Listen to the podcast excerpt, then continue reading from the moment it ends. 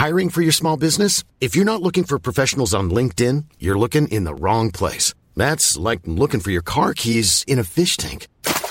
LinkedIn helps you hire professionals you can't find anywhere else, even those who aren't actively searching for a new job but might be open to the perfect role. In a given month, over 70% of LinkedIn users don't even visit other leading job sites. So start looking in the right place. With LinkedIn, you can hire professionals like a professional. Post your free job on linkedin.com slash people today. Inicia las noticias de la tarde con Jesús Martín Mendoza en Heraldo Radio.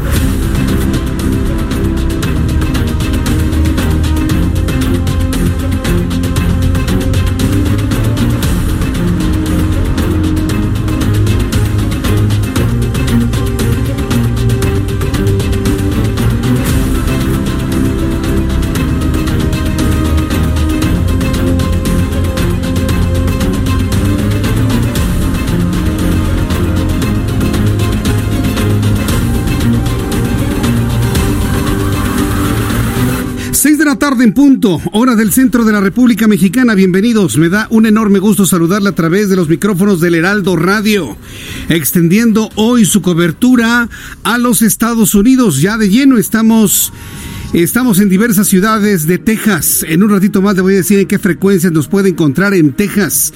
Llegamos a San Diego, California a través del 1700 de amplitud modulada. Por supuesto aquí en el Valle de México 98.5 de FM, 540 de amplitud modulada, 92.5 en Tampico, Tamaulipas, 106.3 en Villahermosa, Tabasco, 92.1 en Acapulco, Guerrero, en fin, una gran cantidad de emisoras en toda la República Mexicana para que usted esté perfectamente bien informado. Súbale el volumen a su radio, soy Jesús Martín Mendoza y le acompaño con algo de lo más destacado. Bueno, estamos consternados, estamos consternados en nuestro país Estamos consternados por lo ocurrido con el caso del asesinato de una menor de edad de nombre Fátima, esto en el sur de la Ciudad de México. Esta tarde feministas y el pueblo de Tulyehualco realizaron una marcha en la Ciudad de México en protesta por la muerte de la pequeña Fátima, siete años de edad, que fue asesinada y cuyo cuerpo fue encontrado este domingo tras estar cinco días desaparecida. De acuerdo con cifras oficiales en nuestro país, solo en 2019, cerca de cuatro mil mujeres habían sido asesinadas. Vamos a escuchar lo que dijo la mamá de Fátima. Entonces se tiene que hacer justicia por la mía y por todas las demás mujeres que él les ha quitado y les ha arrebatado la vida, ¿de acuerdo? No nada más por la mía. Evidentemente no ha caído en conciencia de lo que ha ocurrido. Está más enojada que triste y consternada. Evidentemente este es un caso que nos ha estrujado a todos y que inclusive ha, ha provocado que la propia autoridad federal, a través de la Secretaría de Gobernación, haya emitido recomendaciones a los medios de comunicación para evitar, evitar mostrar imágenes evitar que se muestren situaciones que identifiquen a la pequeña Fátima y a otros menores de edad con base en lo que establece nuestra constitución y la ley de protección a niñas, niños y adolescentes. al, al ratito le voy a tener todos los detalles de lo que ha ocurrido, evidentemente, con el cuidado que nos pide la autoridad federal, evidentemente, para no hacer apología del crimen. No nos hemos recuperado de lo ocurrido con Ingrid la semana pasada y ahora tenemos el caso de Fátima, pero el problema es que tiene, tenía siete años de edad, siete años de edad. Vamos con mi compañero Israel Lorenzana, quien se encuentra muy atento del inicio de una conferencia de prensa en unos momentos más que encabezará la fiscal Ernestina Godoy. Adelante Israel Lorenzana. Jesús Martín, muchísimas gracias. Efectivamente, estamos ubicados aquí en la Fiscalía de la Ciudad de México, en la Corona Doctores, en donde ya en unos minutos estará dando una conferencia de prensa. La fiscal Ernestina Godoy ha convocado a medios de comunicación. Estamos prácticamente ya ubicados aquí en esta sala de prensa, Jesús Martín, y precisamente el tema de cuál se estará hablando es este tema de la niña Fátima. Pero por supuesto más adelante Jesús Martín te estará dando todos los detalles de esta conferencia de prensa, la cual ha convocado la fiscal Ernestina Godoy prácticamente de último momento, Jesús Martín. Bien, pues entonces estamos, eh, me imagino que hay medios de comunicación, tanto nacionales como internacionales, Israel. Así es, Jesús Martín, prácticamente ya abarrotada esta sala de prensa en la planta baja. Hay medios de comunicación, por supuesto, radio, prensa escrita y también televisión en espera de que ya entre la fiscal Ernestina Godoy. Y bueno, pues por supuesto será el tema a tratar esta muerte de la niña Fátima y por supuesto vamos a estar muy al pendiente de las declaraciones que dé la procuradora, ahora fiscal Jesús Martín. Correcto, bueno, pues vamos a estar muy atentos de todo ello. Muchas gracias por la información, Israel Lorenzana. Seguimos al pendiente. Seguimos al pendiente, muy buenas tardes. Hay un dejo de consternación porque ya no se respeta nada, ni siquiera las niñas no se está respetando a las niñas. Mire, a, través de mi cuenta de Twitter, arroba Jesús Martín MX, y, pensando en que toda esta información empieza a caer en un rechazo en la población, le estoy preguntando en mi cuenta de Twitter, hay mucha información de violencia y muerte de mujeres. ¿Te gustaría seguir escuchando esas noticias o prefieres que se omitan, no? Y que vayamos a otras informaciones que no tengan que ver con la muerte de mujeres y de niñas. Bueno, pues hasta el momento, de las personas que han participado en nuestras formas de consulta, el 82% de las personas si quieren saber de estos casos. Quieren que los medios de comunicación estemos informando con todo detalle de lo que ha ocurrido con Fátima, de lo que ha ocurrido con Ingrid y lamentablemente con otras mujeres que se irán sumando a lo largo del tiempo, tristemente. Omitir crímenes en nuestros programas de noticias solamente el 14% y únicamente un 4% el asunto no le interesa. Yo le invito para que entre a mi cuenta de Twitter, arroba Jesús Martín MX, arroba Jesús Martín MX. Lo que sí yo quiero pedirle es que esta información de Fátima no quede como un asunto de amarillismo, que quede una, como un asunto sensacionalista, sino que nos sirva a usted y a mí como padres de familia para cuidar más a nuestros hijos. Decir a los padres de familia que me escuchan que en las mañanas cuando llevan a sus hijos, los que llevan auto, no los abandonen en la calle y se arranquen ustedes y quién sabe si su hijo entró o no entró. Ay, es que hay profesores a las afueras. No es cierto. Usted no puede saber si su hijo entra o no entra a la escuela. El problema empieza con los padres cuando disminuyen la vigilancia de sus hijos. Me ha tocado ver en algunas escuelas cómo llega el papá y dice al niño, bájate. Ahí se va bajando el niño de 7, 8 años con su mochila y sus cosas y el papá se arranca y se va y no le queda claro si el niño entró a la escuela o no. Bueno, pues ese tipo de casos son los que provocan estas situaciones como la de Fátima, entre muchos otros factores. Entonces, que lo de Fátima sirva, ¿sí? Sirva como una llamada de atención a los padres de familia. Tenemos que extremar cuidados con nuestros hijos. Tras darse a conocer el caso de la menor Fátima, la Secretaría de Educación Pública aseguró que ya investiga si se siguió el protocolo de entrega de menores en la primaria donde estudiaba la niña de 7 años de edad. Es Luis Humberto Fernández Fuentes, titular de la Autoridad Educativa Federal en la Ciudad de México. Ya se inició una investigación administrativa sobre los hechos eh, que, que, dieron pie a este atroz homicidio.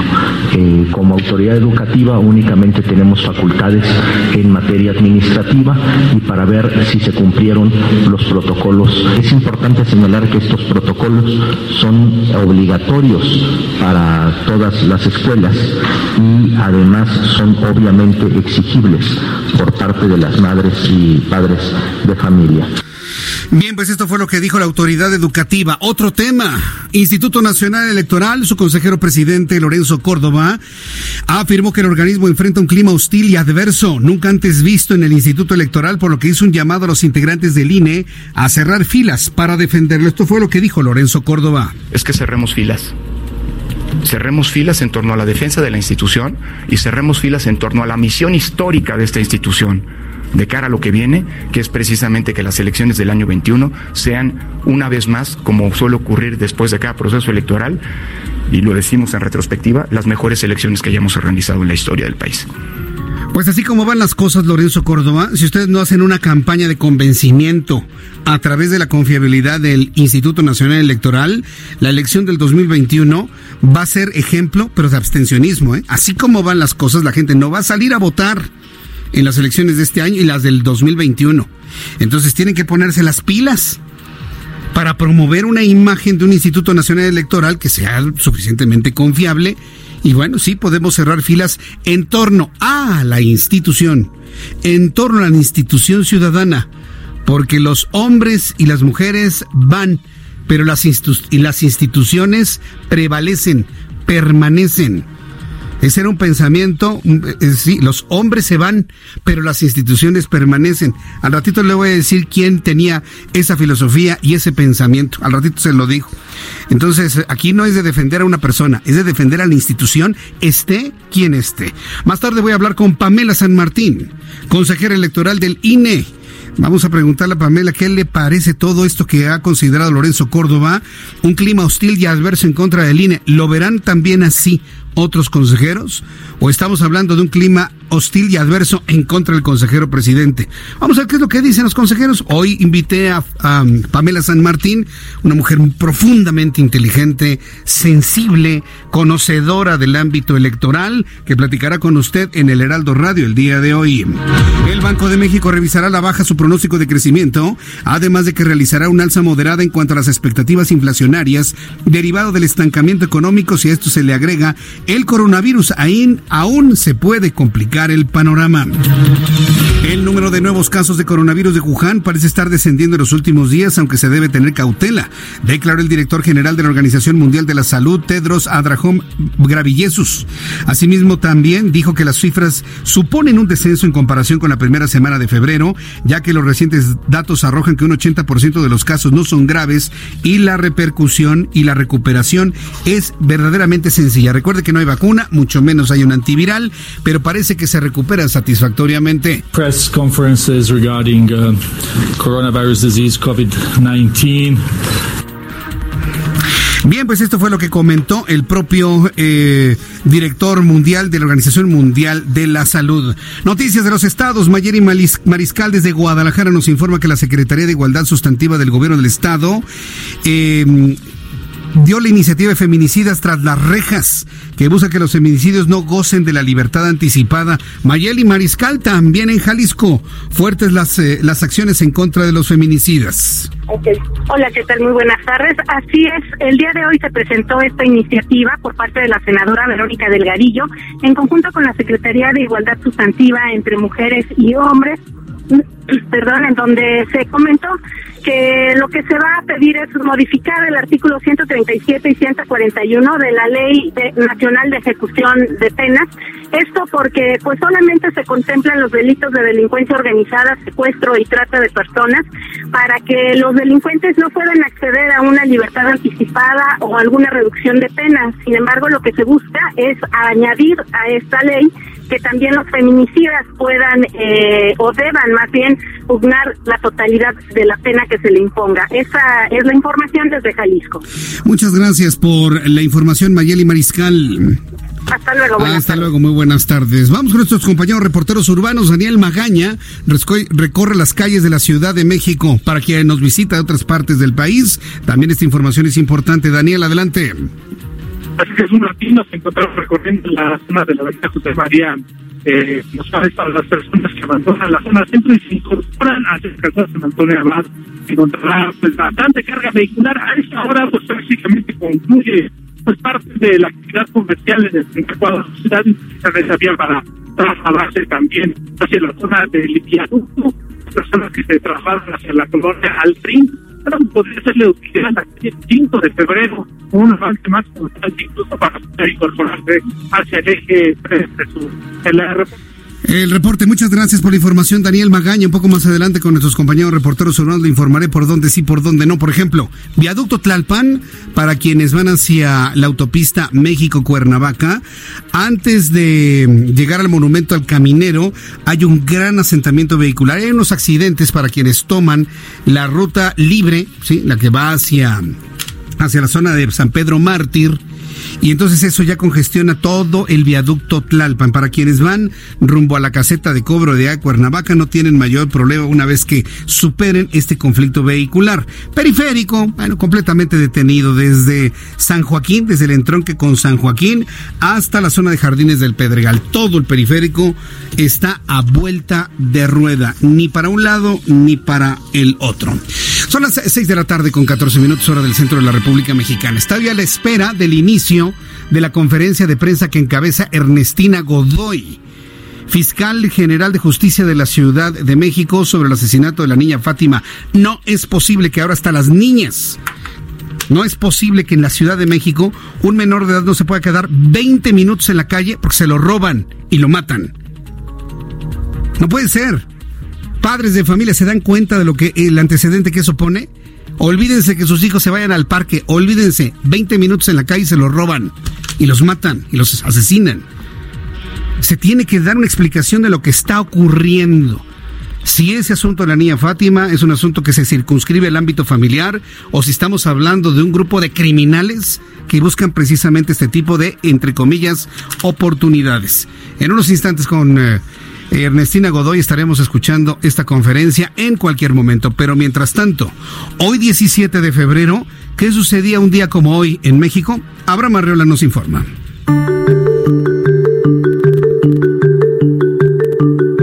Bienvenidos, esto es un día como hoy en México. Hoy de plano nos sobra talento mexicano. 1912 nació Jorge Matute Remus, ingeniero nacido en Guadalajara. Este señor hizo algo imposible para su época. Movió un edificio. No, no lo tiró. No, no lo reconstruyó. Lo movió. Tras la reconstrucción de una calle, el edificio de teléfonos de México estorbaba muy feo y todas las soluciones parecían muy costosas. Hasta que llegó Don Matute y dijo, ¡Ey, ey, ey! Yo lo muevo y les cobro hasta más barato. Y lo hizo de una forma exitosa.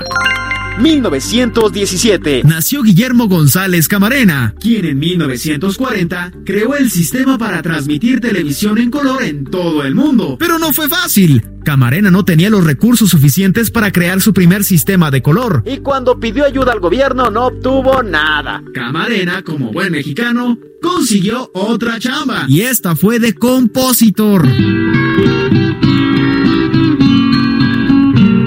Gracias a que su canción le gustó mucho a la gente, se pudo pagar su primer invento, la televisión a color. Bien dicen que México es mágico y es musical. Por eso, hoy en su honor, celebramos el Día del Inventor Mexicano.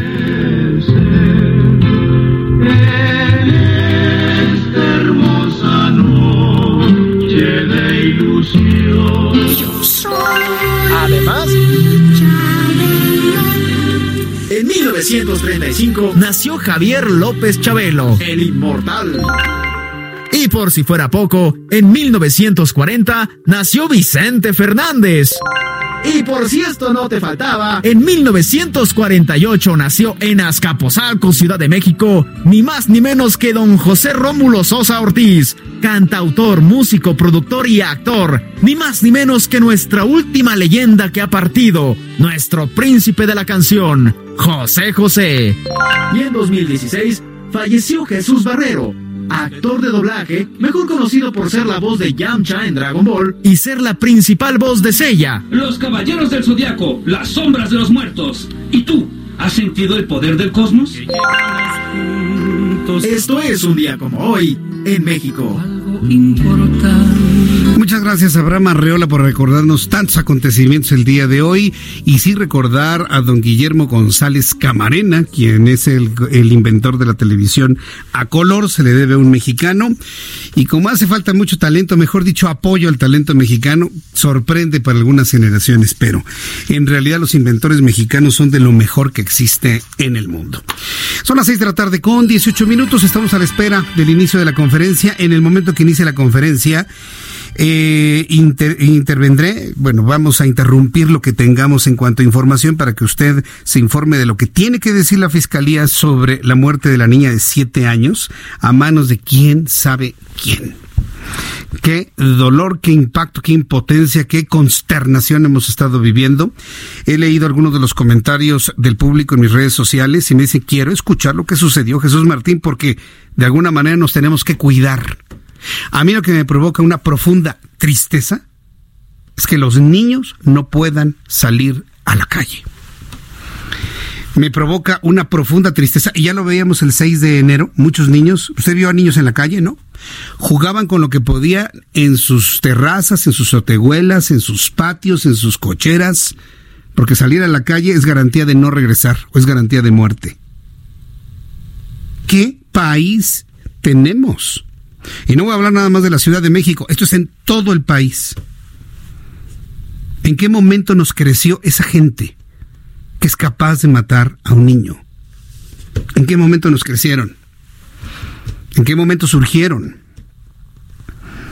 A mí me provoca un dolor enorme ver que los niños ya no salen al parque. ¿Por qué? Porque se los pueden llevar y los pueden matar. ¿Qué va a hacer la autoridad con eso? ¿Cómo se le va a regresar las áreas verdes a los niños?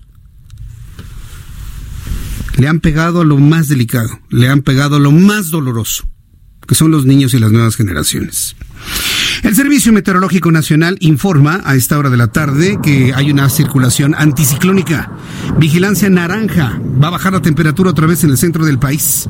Temperaturas máximas de 40, 45 grados también. Es decir, tendremos tanto aire frío como aire muy cálido en la República Mexicana, del norte hasta el sur. Según el pronóstico general, según el Servicio Meteorológico Nacional, para esta noche y madrugada, bueno, se, pronostica viento de componente sur en las costas de Tamaulipas, baja probabilidad de lluvias sobre el territorio nacional. Para esta noche y madrugada, un sistema de alta presión en niveles medios de la atmósfera sobre el Golfo de México ocasiona tiempo estable, con cielo despejado y escaso potencial de lluvia sobre la mayor parte del territorio nacional, así como viento de componente sur, con rachas de 60 kilómetros por hora en Tamaulipas, además de ambiente frío con heladas al amanecer en sierras del norte del país y en la mesa central. Se pronostica también rachas de viento de 60 kilómetros en Chihuahua, Durango, Nuevo León, condiciones generadas por una línea seca, una, masa de aire muy seco sobre el norte de Coahuila. Ahí observamos ya la llegada y la entrada del Frente Frío número 40 de la temporada invernal. Como notó, ya se tardaron, ya se empezaron a espaciar los frentes fríos, anunciando ya la terminación del invierno el próximo mes. De esta manera, y teniendo estos elementos eh, atmosféricos, le doy a conocer el pronóstico del tiempo para las siguientes ciudades. Amigos del Estado de México, me da mucho gusto saludarlos. Temperatura mínima 3 grados, máxima 27 en Toluca para el día de mañana, en este momento 23, una temperatura muy confortable allá en Toluca. En Guadalajara, Jalisco, la temperatura mínima 12 grados, máxima 32. En Monterrey, Nuevo León, mínima 16, máxima 31. Regresaron los calorones a esta zona del país. Amigos de Tampico, Tamaulipas, mínima 22, máxima 27 para mañana. Villahermosa, Tabasco, con una humedad relativa enorme, mínima 22, máxima 33. En Acapulco, Guerrero, mínima 21, máxima 31. En Tijuana, Baja California, mínima 9, máxima 18. Y aquí en la capital del país, aquí en la Ciudad de México, desde donde les saludamos a toda la República Mexicana y a diversas ciudades de los Estados Unidos. Temperatura en este momento 25 grados, hace calor. La mínima estará en 10 y la máxima para mañana 28 grados Celsius.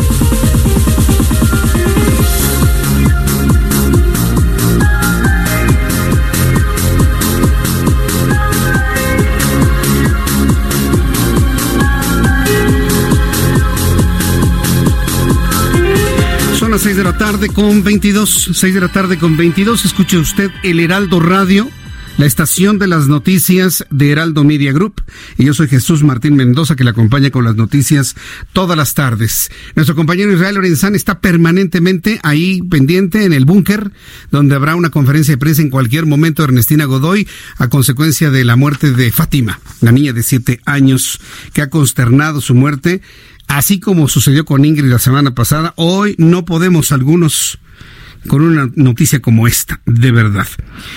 Y e insisto, créame que lo que le estaré presentando, sin llegar a lo escatológico, evidentemente, eh, tiene que ver o está sustentado en que usted prevenga. ¿eh? A mí no me interesa hacer amarillismo ni generar notas rojas para que me escuchen más. La verdad es que no, eso no, a mí no me interesa. Pero lo que sí nos interesa es que un caso como este, que la muerte de Fátima, no sea una muerte en vano, que genere una nueva cultura, que genere nuevos protocolos, que genere una nueva sensibilidad en los padres de familia para cuidar a sus hijos. Que la muerte de una niña inocente de siete años no se quede como un número más, como una estadística más, sino que sea el elemento que nos dé un, un punto de inflexión, como dijo alguien, para cambiar las cosas y cuidar más a nuestros hijos. Y si de plano un señor, una señora no quiere llevar a sus hijos a la escuela, no los lleve, que los lleve a algún integrante de la familia que sí se preocupe por ver que entren a la escuela. No quiere ir por sus hijos, no vaya. Que vaya alguien que verdaderamente se interese en ir por ellos a la escuela y con todo amor tomarlos de la mano y llevarlos a casa. Bueno, Estamos a la espera de esa conferencia de prensa. Antes le informo cómo andamos en materia de sismos. El Servicio Sismológico Nacional informa sismo en Ometepec a las 5 de la tarde con 13 minutos, magnitud 4 grados. En Cintalapa, Chiapas, tembló con 4.1 de magnitud a la una de la tarde con 18 minutos. Seguimos registrando sismos. Mire, hoy tenemos muchos sismos en Pinotepa Nacional. Tembló fuertecito y tenemos algunas réplicas en Pinotepa Nacional. Voy a ir a los anuncios y de regreso le voy a tener todos los detalles de la información que se ha generado en torno al caso de Fátima allá en el sur de la Ciudad de México. Yo le invito para que me escriba a través de mi cuenta de Twitter arroba Jesús Martín MX y me dé su opinión sobre este asunto. Después de los anuncios, la información de Fátima y la conferencia de prensa no se la vaya a perder.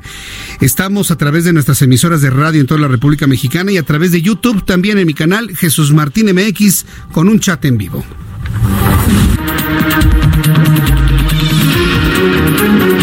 Escuchas a Jesús Martín Mendoza con las noticias de la tarde por Heraldo Radio, una estación de Heraldo Media Group.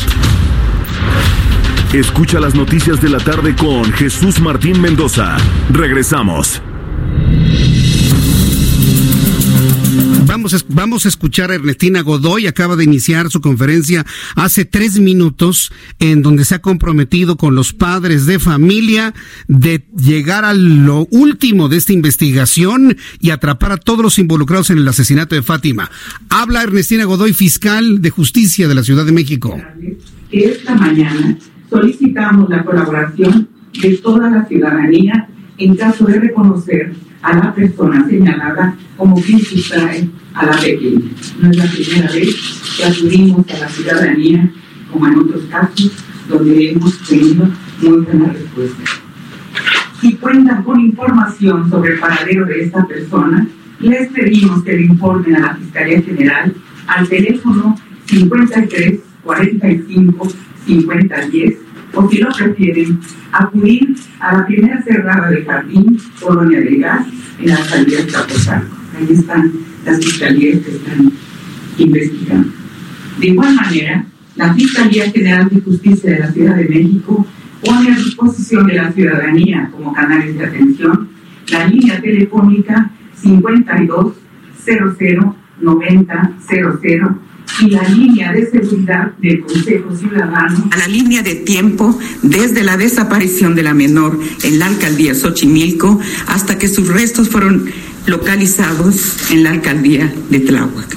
En este sentido, le quiero dar la palabra a la maestra Nelly Montealegre, que ustedes la conocen, es la subprocuradora de atención a víctimas del delito y servicios a la comunidad. Por favor. Estamos escuchando la conferencia de Ernestina Godoy, fiscal general de justicia de la Ciudad de México. Como lo mencionó la señora fiscal. Es el Heraldo Radio. Acerca de cuál fue la cronología, la línea del tiempo en el que se desarrollaron estos hechos y también el tema del el curso de las investigaciones. El martes 11 de febrero a las 18 horas con 40 minutos, la pequeña Fátima fue vista por última vez en la calle Ignacio Zaragoza, colonia Santiago Tulyehualco, en compañía de una mujer. El miércoles 12, los familiares de Fátima acudieron a la Fiscalía Desconcentrada en Tláhuac para denunciar la desaparición de la niña. Ahí fueron canalizados para acudir a la Fiscalía Especializada en la búsqueda, localización e investigación de personas desaparecidas, la FIPEDE. En esta fiscalía se inició la carpeta de investigación correspondiente, se emitió la alerta AMBER y se activó el protocolo de búsqueda en hospitales, aeropuertos, terminales de autobuses, el INCIFO y eh, en ese, al mismo tiempo se notificó a autoridades estatales y medios electrónicos para que contribuyeran con la búsqueda cerca de la medianoche, la denunciante, en compañía de policías de investigación, se trasladaron al Centro de Comando, Control, Cómputo, Comunicaciones y Contacto Ciudadano de la Ciudad de México, el C5. Ello con la finalidad de revisar las imágenes de las videocámaras cercanas al lugar donde fue vista la pequeña. El jueves 13 por la mañana, personal de la Fiscalía realizó diversos recorridos en compañía de uno de los familiares de la niña. Tanto jueves como viernes se realizaron recorridos, se recabaron diferentes videos de los lugares eh, cercanos a aledaños a la zona y el hallazgo se reportó cerca de las 14 horas del sábado 15 de febrero. Por lo que policías, eh, esto fue realizado por policías preventivos de la Secretaría de Seguridad Ciudadana. Ellos acudieron al sitio en el cual fue localizado el cuerpo de la niña y tal cual lo reportaron al Ministerio Público. Derivado de lo anterior, la Fiscalía Central de Investigación para la Atención del Delito de Homicidio inició la carpeta respectiva. Se activó el protocolo de investigación de feminicidio y luego de que personal de la Coordinación General de Servicios Periciales, así como policías de investigación de esta Fiscalía Especial, acudieron, Fiscalía General, acudieron al lugar de los hechos a dar, a recabar y realizar las diligencias relativas a la localización del cuerpo de la niña. Peritos en materia de criminalística, fotografía y química le bastaron los indicios necesarios para llevar a cabo los dictámenes correspondientes. Como parte de las indagatorias, Policía de Investigación cumplimentaron una orden de cateo en un inmueble ubicado en la alcaldía de Xochimilco. Ahí, peritos en distintas materias recabaron los indicios necesarios en el domicilio de la diligencia. A la par, la Fiscalía Especializada de Investigación del Delito de Secuestro inició de manera coordinada una indagatoria en la que se tomaron entrevistas y testimonios de los habitantes del domicilio cateado, así como testigos. Cinco personas han declarado ante el agente del Ministerio Público. Cabe mencionar que nos encontramos también en atención y contacto permanente con la familia de Fátima. Y vamos a continuar con, con la investigación. Devuelvo el uso de la palabra a la fiscal general. Nelly Montealegre, la subsecretaria de, de, Atención a la Ciudadanía. Se dará a conocer toda la verdad. No ocultaremos información. En este sentido, también revisaremos a detalle todas y cada una de las acciones realizadas y las decisiones tomadas por parte de todos los servidores públicos relacionados con la investigación. En caso de que se documente cualquier tipo de irregularidad en la indagatoria, actuaremos en consecuencia y buscaremos una sanción ejemplar. Sin embargo, quiero insistir en que lo más importante para nosotros como Fiscalía es hacerle justicia a Fátima. Se los garantizo. Su muerte no quedará impune y seremos implacables. Estamos a sus órdenes. Muchas gracias. Sí, buenas tardes. Empieza una sesión de preguntas y respuestas. Eh, Mario Torres de Noticieros Televisa. Sí, Escucha usted el Heraldo Radio 98.5 la. En el Valle de México. El día jueves recabaron videos. Quiero saber si el video que hoy se presentó fue recabado el jueves. Porque de ser así, indicaría que entonces, desde ese día, el Ministerio Público, o la Policía de Investigación, conocía ya la ubicación del domicilio donde se, eh, este vehículo ingresó, supuestamente con avión. Si es así, porque hasta el domingo llevaron a cabo el crédito. Bien, eh, gracias. Contesta Nelly Montealegre. Son diversos los videos que se recabaron. Este en particular no llegó el día, no lo tenemos desde el día jueves. Este video en particular sí ha sido parte del cúmulo porque se hizo un seguimiento por la zona. Se hizo no tan solo en el lugar donde la vieron a la niña por última vez, sino en lugares cercanos a la escuela y después ahora continuamos con los rastreos cercanos al lugar del hallazgo del cuerpo. Entonces, este video de la mañana... Estamos escuchando la sesión de preguntas y respuestas. En unos instantes voy a entrar en comunicación con mi compañero Israel Lorenzana para que Israel Lorenzana nos tenga detalles de lo que eh, se destaque de esta sesión de preguntas y respuestas en el búnker donde eh, tanto Nelly Montalegre como la fiscal Ernestina Godoy han dado a conocer lo que se sabe hasta el momento de esta investigación. Han sido contundentes de que serán implacables y que se conocerá la verdad de estos hechos.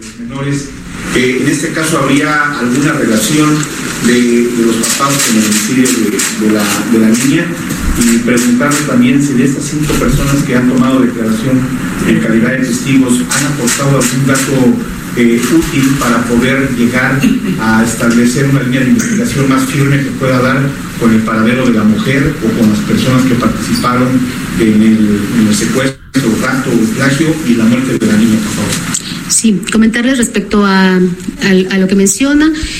Sí quisiera decirles que nuestra investigación está centrada en localizar en estos momentos a esta mujer. En pantalla, no sé si me la puedan poner, está el video, ustedes lo conocen, permitiendo solicitarles su ayuda para hacer la difusión de este video, de esta, del rostro de esta mujer que nos permite identificarla. Evidentemente, parte de la investigación tiene que ver con, con la niña, pero no, estamos centrados hoy en la localización. La ubicación y la identificación de ella será lo que nos permita esclarecer debidamente los hechos y no quisiéramos como distraernos ahorita en ello. Sí, también los, las personas que están sujetas a entrevista en esos momentos en la Fiscalía nos están aportando datos muy valiosos para la investigación, pero por supuesto será el trabajo que realiza policía de investigación, lo que nos permitirá identificar a las personas que participaron en este lamentable hecho. Por supuesto, digo, aunque la Fiscalía y Ernestina Godoy diga que no van a ocultar ningún tipo de información, pues es evidente que hay información que tiene que estar resguardada, precisamente para que no haya ningún tipo de, de, suspicacia o de fuga de información. Vamos a dejar que fluya la sesión de preguntas y respuestas y le vamos a pedir a Israel Lorenzana que nos haga un resumen en unos minutos más de lo más destacado que se diga en estas preguntas porque luego algunas son reiterativas, cuando alguien no escuchó correctamente bien, y es verdaderamente una pena. Fíjese que lo que me llama la atención es que hace unas cuantas horas, y apenas unas dos horas, ¿eh? la Secretaría de Gobernación pues sugirió, pidió que no se diera a conocer ni nombres, ni datos, ni imágenes, ni rostros, nada absolutamente sobre casos donde estén involucrados niños, niñas, niños y adolescentes en casos de crimen. En este momento la Fiscalía General de Justicia de la Ciudad de México está pidiendo algo totalmente contrario a lo que nos está pidiendo la Secretaría de Gobernación. Difundir la imagen, el rostro de la mujer que llevaba de la mano a la niña para poderlo ubicar. Y yo creo que si la Fiscalía está pidiendo el apoyo de la ciudadanía a través de difundir el rostro de esta mujer que se captó por cámaras de vigilancia de, lugares privados, y ese, ese, es otro asunto que no ha mencionado Ernestina Godoy y que lo mencionó hoy en la mañana Claudia Sheinbaum, está profundamente molesta porque en el momento de hacer las revisiones de las cámaras de vigilancia en toda la zona, unas no funcionaban y otras apuntaban hacia el suelo. Cámaras vandalizadas. Vaya usted a saber cuántos crímenes, cuántos hechos delictivos han ocurrido en esa zona y para que no quede constancia, alguien ha manipulado las cámaras para que no vean hacia dónde tienen que ver. Algunas, algunas ven hacia el suelo, algunas no funcionan, no generan imágenes y la imagen que se conoce, fíjese lo que le voy a decir, de la mujer que lleva a Fátima de la mano, no es de una cámara de seguridad de la Ciudad de México son de cámaras de videovigilancia privadas de hogares, de empresas, de fábricas que han aportado esa información para coadyuvar en la investigación. Ese es un punto que va a tener que revisar a profundidad Claudia Sheinbaum. Y la jefa de gobierno, que está muy molesta, y evidentemente todas las instancias de seguridad para determinar qué ha pasado con esas cámaras. Se habían convertido en, la acción non plus ultra para perseguir a los delincuentes. Miren cómo con las cámaras vimos por dónde se fueron. Hoy no tienen una imagen generada por las cámaras de la Ciudad de México. Porque todas las de la zona están viendo a otro lado para que precisamente los actos delictivos en esas peligrosas zonas de Tulyehualco, ¿sí? Xochimilco, no se, no se capten, no se vean. Cuida a sus niños. Y, se lo digo a las mamás que me están escuchando, que tienen hijos chiquitos, jóvenes, de 11, 12 años, a las mamás que tienen hijas de 7, 6, 7, 8 años. Hay la idea ya de algunos padres de familia, ya vente caminando desde la escuela a tu casa, ¿de verdad están seguros? Yo no estaría tan seguro para cómo están las cosas de que los niños se regresen solos a su casa. Hay que modificar acciones y protocolos en la familia y en el hogar para proteger a los niños, porque vio lo que le pasó a Fátima. 20 minutos, 20 minutos y desapareció. Claro, están investigando si hay también alguna condición de carácter familiar, pero pues estaremos muy pendientes de todo ello aquí en el Heraldo Radio. Esta tarde, habitantes de las alcaldías de Tláhuac y Xochimilco realizan una marcha para pedir justicia para Fátima. Mientras se da esta conferencia de prensa y este mensaje de Ernestina Godoy, eh, Habitantes de las alcaldías de Tláhuac y de Xochimilco están haciendo una marcha para pedir justicia para Fátima, la niña de siete años asesinada y cuyo cuerpo fue encontrado este fin de semana luego de cinco días desaparecida. Al grito de ni una más, familiares y vecinos de la pequeña Fátima exigen justicia para que se castigue a los responsables del asesinato de la niña, quien fue sustraída de su escuela por una mujer no identificada, por quien la Fiscalía Capitalina ofrece inclusive una recompensa de dos millones de pesos para que brinde informes que ayuden a dar con su paradero. Eso es lo que ha trascendido el día de hoy. Mientras tanto, las autoridades educativas de la Ciudad de México, a cargo de Luis Humberto Fernández Fuentes, informó que la comunidad educativa Repsamen ya se investiga por la desaparición del estudiante Fátima, quien fue sustraída en la semana pasada del plantel sin vida este domingo. E, ese es otro asunto que a mí en lo personal me ha llamado poderosamente la atención. Ve usted el capricho del destino. Ve usted el capricho del destino. ¿Sabe cómo se llama la escuela de donde desapareció Fátima? Enrique Repsamen. Increíble. La escuela de donde desapareció Fátima se llama Enrique Rebsamen. Destacó que todas las escuelas de nivel básico en la Ciudad de México, incluida la de Enrique Repsamen, cuentan con protocolos para la entrega de los niños y las niñas, por lo que se agotan todas las pesquisas para resolver el caso de la sustracción de la menor de 7 años de edad. Es la voz de Luis Humberto Fernández. Para entregar un alumno, el personal responsable solicitará la credencial correspondiente a las personas autorizadas para tal efecto. Por ningún motivo se entregarán infantes eh, a personas menores de edad, así como a madres eh, padres o de familia o tutores o familiares en estado inconveniente, alcoholizados o drogados. En caso de extravío de la credencial, se los solicitará una reposición por escrito especificando el motivo. En la primera reunión de padres eh, y madres de familia o tutores de alumnos inscritos en los centros de atención eh, infantil, jardines de niños, escuelas primarias, centros de atención múltiple y en general de educación básica, se informará que deberán de respetar el horario de entrega de acuerdo con el horario de servicio educativo, aun cuando no coincida con la constancia eh, de trabajo del padre, madre o tutor, y que de no prestarse en el término de la presentarse en términos de la jornada escolar correspondiente para recoger el alumno de acuerdo a los horarios establecidos y teniendo como tolerancia 20 minutos antes, se solicitará el apoyo a las autoridades correspondientes para que los alumnos sean trasladados por el director del plantel educativo o personal exaurizado a la agencia correspondiente. Bien, pues esto es lo que comentó el propio Luis Humberto Fernández Fuentes. En estos momentos, Nelly Montealegre, Nelly Montealegre responde a una de las preguntas de los reporteros en esta conferencia de prensa. Sí, hay diligencias que se realizaron con el centro escolar, eh, con maestro, con la directora de la escuela y se realizaron entrevistas en el entorno ahí con, la escuela. Esto fue ya el día 13. El jueves. Jueves 13.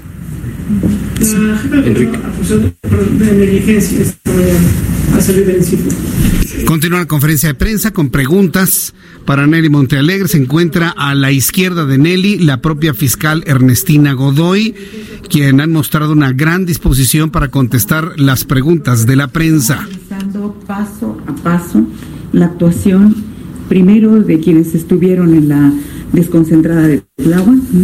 Ahí hay varios actores que tienen que participar hasta el momento en que envían a la Fiscalía Especializada y posteriormente la actuación de quienes intervinieron por parte de la Fiscalía Especializada de FIPED. Estamos revisando todo. Bien, por lo que podemos escuchar, bueno, están eh, explicando sobre lo mismo que ya han dado a conocer. Hoy la jefa de gobierno, Claudia Sheinbaum, jefa de gobierno de la Ciudad de México, aseguró que hará justicia para conocer la verdad de los hechos. La mandataria se comprometió a reforzar las acciones para brindar una mayor seguridad a las niñas y mujeres en la ciudad.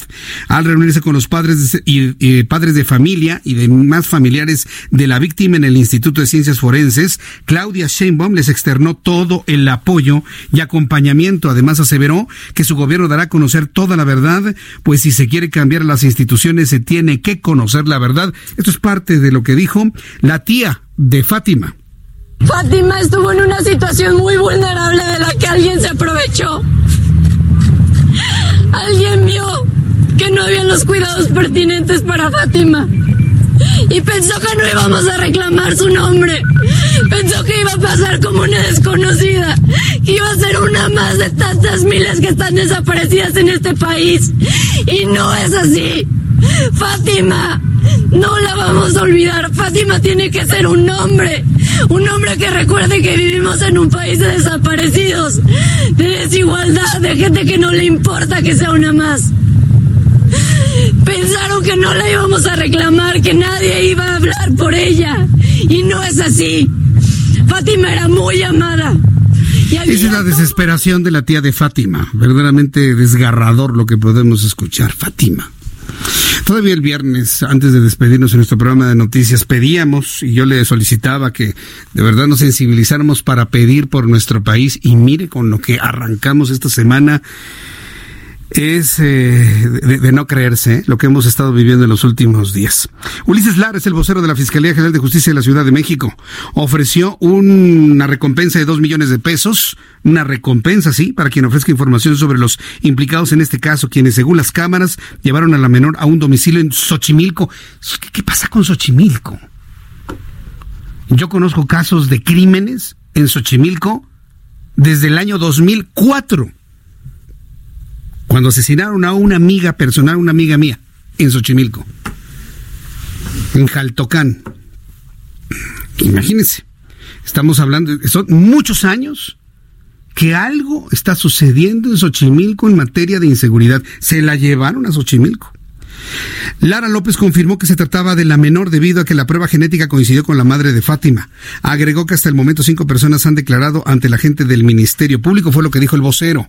Con la información que contamos hasta hoy, podemos determinar que el momento, circunstancias, lugar y hechos no coinciden con lo declarado por la víctima. Sin embargo, seguiremos investigando hasta sus últimas consecuencias este y todos los actos para llegar a los culpables. Insistimos en invitar a la familia de la joven y a ella misma, si lo desean, para aportar más elementos y hacer y fortalecer la investigación de estos hechos. El presidente de la República, Andrés Manuel López Obrador, presidente de México, comentó que esto se debe a que hay una crisis profunda de pérdida de valores en el país. Estoy de acuerdo con el presidente. Pero ¿qué se ha hecho para la pérdida, para revertir la pérdida de valores? Aseguró que son crímenes que tienen que ver con el odio, con problemas sociales, con problemas familiares. Generalizó que se trata de una verdadera enfermedad social. Añadió que estos sucesos no se resuelven con policías ni con cárceles, sino con bienestar material y espiritual. A ver, dele usted bienestar material y espiritual al asesino de, de Fátima. ¿Usted cree que la va a aceptar? Son hombres o mujeres que han probado las mieles del dinero fácil y han probado las mieles de, no sentir nada por quien asesinan. Esa gente, no se, esa gente no se recupera. Es una generación perdida y eso es lo que no ha entendido el presidente de la República. Él sigue pensando que con 3.700 pesos de jóvenes construyendo el futuro van a dejar de delinquir y van a dejar de secuestrar y van a de... No, presidente, no funciona así las manzanas podridas, podridas se quedan. Y cuando usted tiene una canasta con manzanas podridas, ¿qué es lo que hace? Separa las podridas para que no pudren a las que están buenas. No existe el fenómeno de reversión en eso, ¿eh?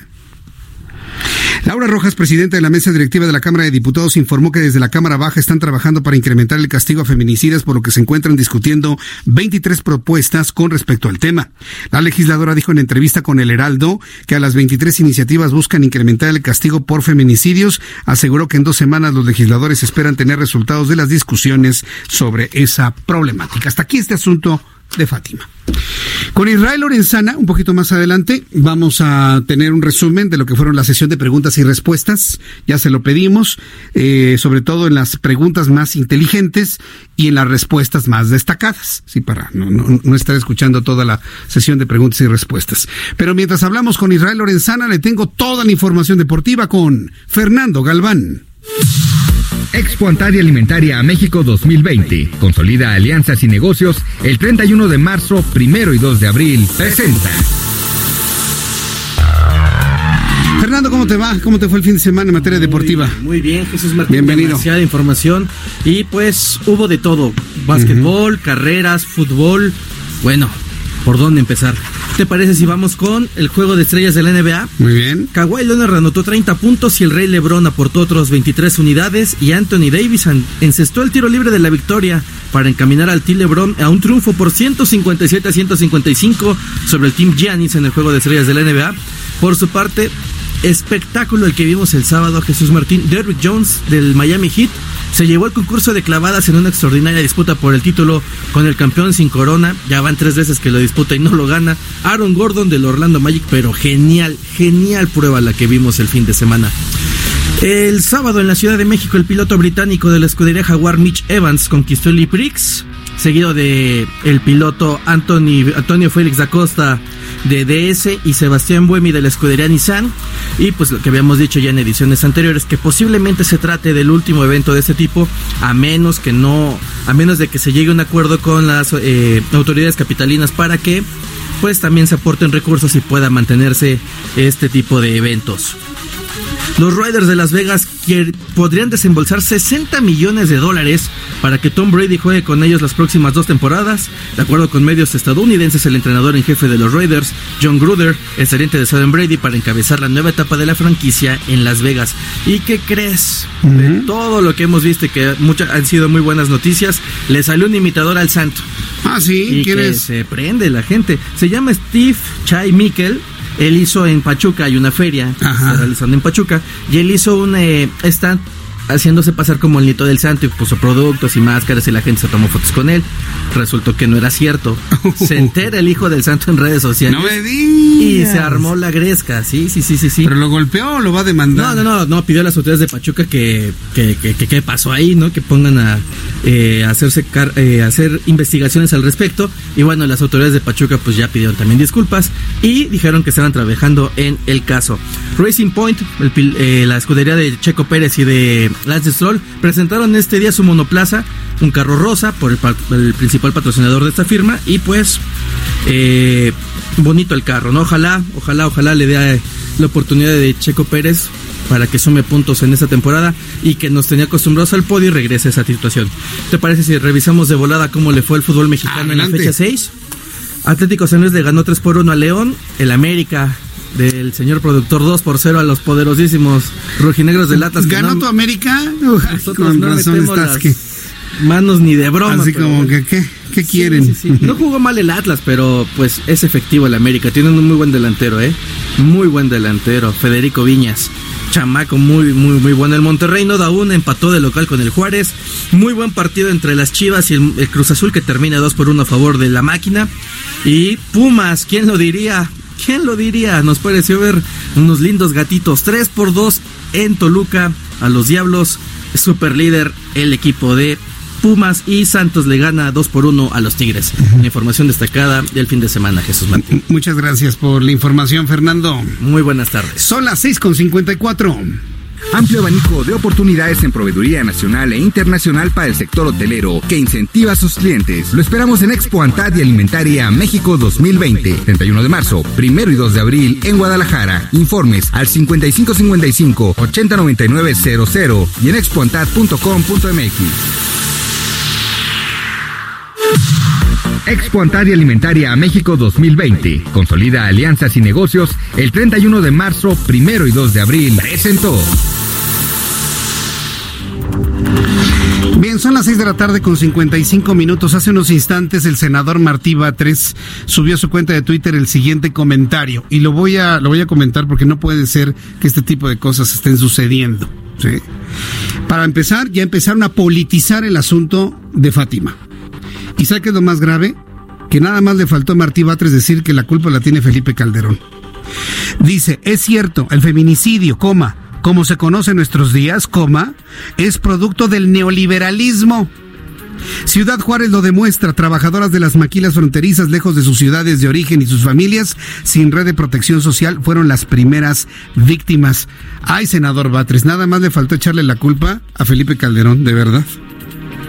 Este asesinato de Fátima ocurre hoy en el gobierno de Andrés Manuel López Obrador. Nada más le aclaro que ustedes no son candidatos, ya son gobierno. Y sucedió en estos días. Y no empezaron ustedes ayer a gobernar. Tienen gobernando más de un año y medio. Entonces hay que asumir las responsabilidades de las cosas también. Bueno, le ha ido, pero como en feria, ¿eh? Como en feria después de este comentario en Twitter. Yo le invito para que me dé sus comentarios sobre ello. Vamos a ir a los mensajes, regreso con un resumen de noticias. Quiero informarle a toda la República Mexicana, a toda la República Mexicana. En Estados Unidos nos mantenemos igual en las frecuencias. Al ratito le voy a decir en qué frecuencias estamos en Texas y en San Diego, California, en 1700 de AM. En las otras emisoras, continuamos con las noticias a través de www.heraldodemexico.com.mx y aquí en la Ciudad de México, todo el centro y sur de la República Mexicana, 98.5 de FM Heraldo Radio y en el 540 de amplitud modulada. Mensajes y continúan las noticias aquí en el Heraldo.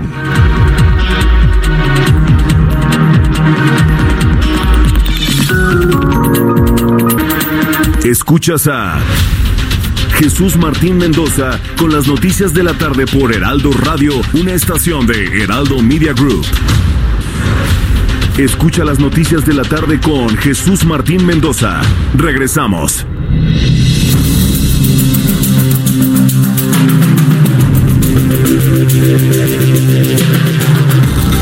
Son las 19 horas en punto, hora del centro de la República Mexicana. Este es un resumen con las noticias más importantes.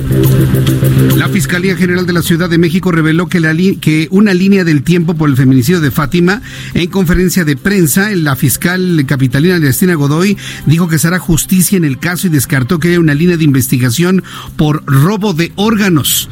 Esto es parte de lo que dijo Ernestina Godoy hace unos instantes sobre este y otros asuntos en torno a la investigación que se realiza para conocer las motivaciones, los eh, sí, las motivaciones que tienen que ver con el asesinato, primero secuestro y asesinato de Fátima.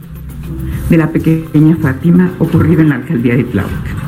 Primero que nada, quiero expresarles a la mamá y al papá de Fátima, a sus hermanos, así como a cada uno de sus familiares, mi más sentido pésame y señalarles que no vamos a descansar hasta encontrar a los culpables, a todos y cada uno de los culpables. Eso fue lo que comentó Ernestina Godoy hace unos instantes, comprometiéndose con la familia a no dejar el caso en la impunidad. Esta tarde el Sistema de Desarrollo Integral de la Familia de la Ciudad de México informó mediante un comunicado sobre la existencia de un expediente vinculado a familiares de la niña Fátima, donde resalta una denuncia por maltrato infantil en el hogar hace cinco años, mismo que fue concluido en 2016. En 2017 se recibió otra llamada de que acusaba descuido y negligencia generado por la progenitora y el padrastro hacia la menor.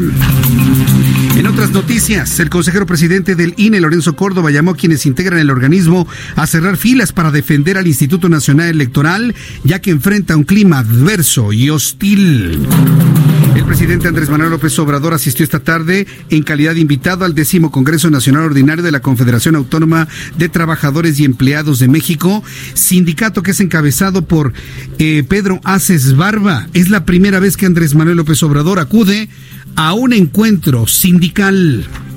Celebro el que los empresarios estén tomando conciencia y actuando con mucha responsabilidad social, que los empresarios de México tengan esa dimensión social. Mi amigo Pedro Aces habló del aumento del salario y se refirió al aumento que otorgó el presidente. Y Hoy te invito para que escuches a Pedro Aces en su programa de información, entrevistas y análisis político, donde, claro, aquí en el Heraldo Radio 98.5 de FM. La empresa petrolera italiana Eni notificó a la Comisión Nacional de Hidrocarburos sobre un nuevo descubrimiento de petróleo en el pozo Saskin 1 que ganó en junio de 2017 como parte de las rondas de licitación. La compañía asegura que la estimación preliminar de este hallazgo indica que el nuevo descubrimiento puede contener entre 200 y 300 millones de barriles. Se encuentra aproximadamente a 65 kilómetros de la costa. Fue perforado una profundidad de agua de 340 metros y alcanzó una profundidad total de 3.830 metros. Estas son las noticias en resumen. Le invito para que siga con nosotros. Yo soy Jesús Martín Mendoza.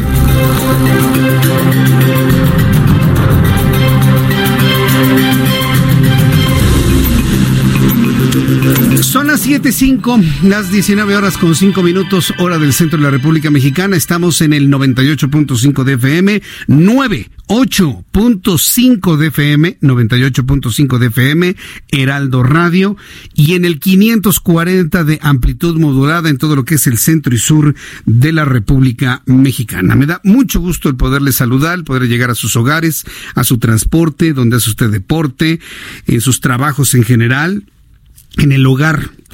Lamento mucho que en los últimos días tenga que informarle tantas cosas horribles que pasan en México. Pero con base en lo que me han compartido nuestros amigos consultados a través de mi cuenta de Twitter, la información la quiere escuchar el público. La información la quiere escuchar el público no por otra cosa, sino para saber qué poder hacer en un momento específico.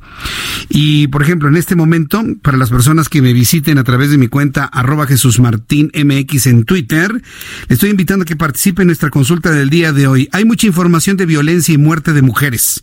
¿Te gustaría seguir escuchando esas noticias o prefieres que las omitamos? Hasta este momento el 82% de las personas quiere seguir escuchando las noticias sobre asesinatos de mujeres. El 14% dice omitan ya esos crímenes y el 4% del asunto no le interesa. Yo le invito para que participe en nuestras formas de consulta, aunque creo que el veredicto de la opinión pública es muy, muy, muy claro. La gente quiere seguir escuchando esto para prevenir. La gente quiere escuchar esto para saber de dónde vienen las cosas. Varias personas me dicen, Jesús Martín, omitir este tipo de noticias nada más benefician a las autoridades que dejan a los criminales impunes, me escribían. Por lo tanto, le invito para que entre mi cuenta de Twitter, arroba Jesús Martín MX, arroba Jesús Martín MX. Vamos con nuestro compañero Daniel Magaña, nuestros compañeros reporteros urbanos que nos tienen información de la ciudad. Adelante, Daniel. Jesús Martín, nos hemos trasladado en este momento hasta el pueblo de Santiago Tultehualco. Esto pertenece a la alcaldía de Xochimilco, es el, la zona limítrofe entre Tláhuac y Xochimilco. Fíjate que pues en este lugar es en donde pues precisamente pereció esta pequeñita y bueno pues es una situación deleznable que sin duda pues los vecinos pues se han solidarizado, están cerradas las avenidas, la avenida que va de Tultehualco a Tláhuac hay elementos de la Secretaría de Seguridad Pública, las personas tienen que caminar eh, pues aproximadamente tres o cuatro kilómetros para poder llegar hacia sus domicilios. A esta hora pues llegan muchos empleos, se preguntan qué está pasando y bueno pues esta situación pues ha indignado pues no únicamente a este pueblo de Santiago Toyehualco, sino también a la alcaldía Tláhuac, a la alcaldía Xochimilco y en general a muchas personas. Hace pues algunos minutos arribó el cuerpo de esta pequeñita después de que se trasladara del Instituto eh, de Médicos Forenses hacia esta zona se va a pues realizar una misa y bueno pues todo el pueblo pues continúa consternado por esta situación y bueno pues están cerradas las principales vialidades de aquí en la zona de Tullehualco. Ese reporte y bueno pues vamos a continuar atentos Jesús Martín. Muy bien, gracias por la información Daniel. Vamos a escuchar a mi compañero Israel Lorenzana, quien estuvo ahí en la sede donde fue la conferencia de prensa de Ernestina Godoy. Adelante, Israel. ¿Qué es lo que puedes destacar como importante de esta conferencia y de las preguntas y respuestas?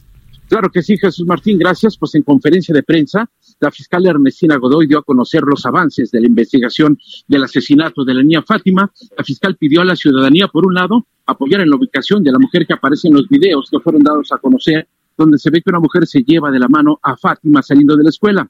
La fiscal Godoy hizo un hincapié en que la Fiscalía General de Justicia de la Ciudad de México señaló que no va a descansar hasta dar con los responsables de la muerte de Fátima. Descartó Jesús Martín que se trata de, se trate de un crimen de órganos, de tráfico de órganos, y también dio a conocer que en el cateo que se llevó a cabo en un domicilio de la alcaldía de Xochimilco se encontró el vehículo donde se llevaron a la niña Fátima y que ya está siendo, por supuesto, investigado por las autoridades. También la fiscal, pues Godoy señaló que bueno, pues son cinco personas, las cuales están en calidad de testigos y que están, por supuesto, rindiendo su declaración en la fiscalía. También eh, dio a conocer Jesús Martín que, bueno, pues las investigaciones continúan llevando su curso y que también se entrevistaron con la directora de la escuela primaria, Enrique Repsamen, donde estudiaba Fátima y hasta el momento, bueno, pues es lo que pudo dar a conocer ante los medios de comunicación. A las preguntas expresas de los comunicadores, Jesús Martín, pues señaló que por un lado, no se trata de un tráfico de órganos, también se le preguntó el paradero del padre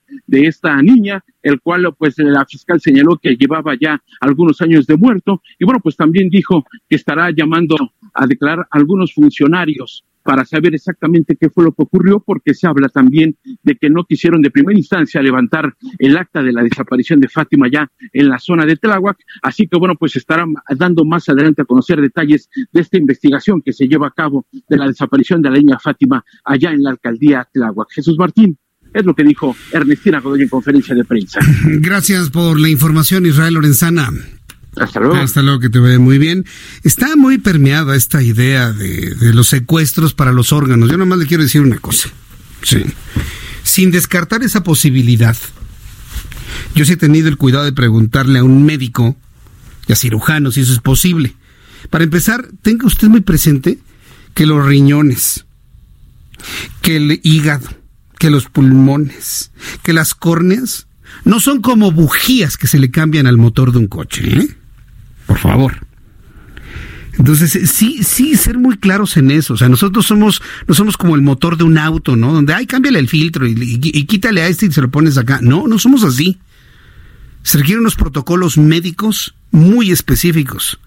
Para, y pa, para empezar, saber si la persona secuestrada tiene el tipo sanguíneo y las condiciones de sistema inmunológico específicas para, para el para un supuesto comprador de un órgano. Yo no dudo que en el mundo exista alguien que diga, a mí me consiguen un riñón a como de lugar y pongo tantos millones de pesos. Pero para que eso suceda, tendrían que estar un hospital o una cadena de hospitales involucrados en ello. Y lo han investigado hasta la saciedad y el resultado ha sido negativo. Aquí y desde fuera.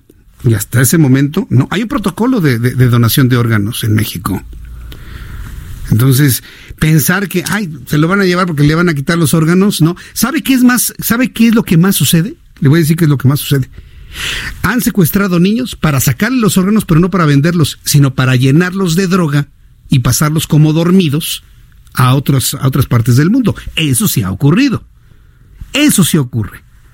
Que en realidad el niño está muerto, lleno de droga. Sucedía antes de toda la sofisticación que ahora se tiene con los equipos de rayos X que se tienen en los aeropuertos. Eso sí sucedía antes. Hoy es más complicado.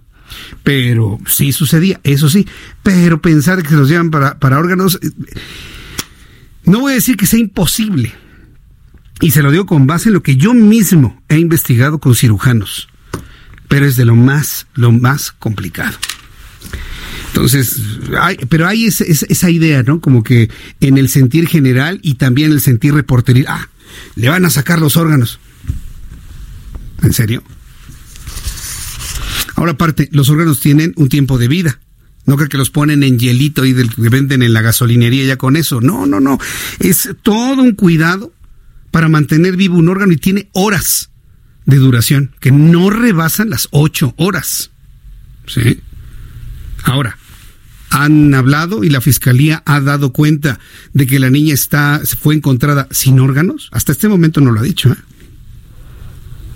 Simplemente apareció ultrajada, apareció golpeada, apareció en una condición muy, muy, muy lamentable, pero no sin órganos. ¿eh? Eso ya lo hubiéramos sabido. Pero viene el imaginario. Ah, la secuestraron para sacarle sus riñones. No podemos ser tan simplistas en los medios de comunicación y sí se lo digo de manera crítica a los reporteros. No, señores. La cosa no es así. Las implicaciones son mucho más complejas que eso. Y tiene que ver con problemas de familia, tiene que ver con la descomposición social, tiene que ver con el odio, pero fundamentalmente con la descomposición social. Vamos con nuestro compañero Gerardo Rodríguez. Él es columnista especialista en temas de seguridad y bueno, pues paralelo a todo lo que nos ha consternado aquí en nuestro país, el caso de la detención de Emilio Lozoya, pues se, mantiene, ¿no? No ha habido grandes novedades el día de hoy, pero las implicaciones del caso Lozoya ahí están y me dicen que la historia apenas comienza. Gerardo Rodríguez, me da mucho gusto saludarte, bienvenido, muy buenas tardes. Muchas gracias Jesús Martín, pues sí, la historia yo creo que apenas comienza como buen capítulo, ya no digamos nada más de Netflix, sino de Prime o de otras eh, cadenas internacionales de televisión y de contenidos. Yo creo que estamos viendo apenas el segundo capítulo de la primera temporada. El primer capítulo fue el anuncio de que se abría un caso en contra de Emilio Lozoya por el caso de Odebrecht, de OHL y también de esta empresa de fertilizantes que se vendió de manera irregular por parte del gobierno federal durante el gobierno de Enrique Peña Nieto. Este, esta trama de una serie da también para un libro o una serie de libros. Primero, sobre la conexión rusa. Eh, algunos colegas periodistas ya se ha filtrado información de que eh, probablemente Emilio Lozoya lavó dinero con empresarios vinculados con la mafia rusa o empresarios rusos, no, no todos los rusos son mafia rusa. Segundo, ¿qué hacía en España, no? En uno de estos eh, paradisiacos eh, ciudades españolas, en uno de los lugares más exclusivos de España. Entonces, aquí va a haber algo muy interesante. No solamente debe de haber empresarios financieros mexicanos, sino también de España, de Rusia, probablemente de Alemania, en Estados Unidos, que ayudaron al lavado de dinero, de activos, probablemente de Emilio Lozoya y de su familia, en esta trama también hay familiares probablemente involucrados, como es su padre, y más, eh, de manera más burda, utilizó a su mamá y a su hermana para también lavar el dinero procedente de operaciones eh, ilícitas, los llamados delitos ORPI, de estos tres casos. Las preguntas son las siguientes. ¿Qué empresarios de qué países formaron parte de esta red? Segundo, ¿a qué agencias internacionales está llamando el Estado mexicano a cooperar para detectar flujos de dinero en España, en Rusia, en Estados Unidos?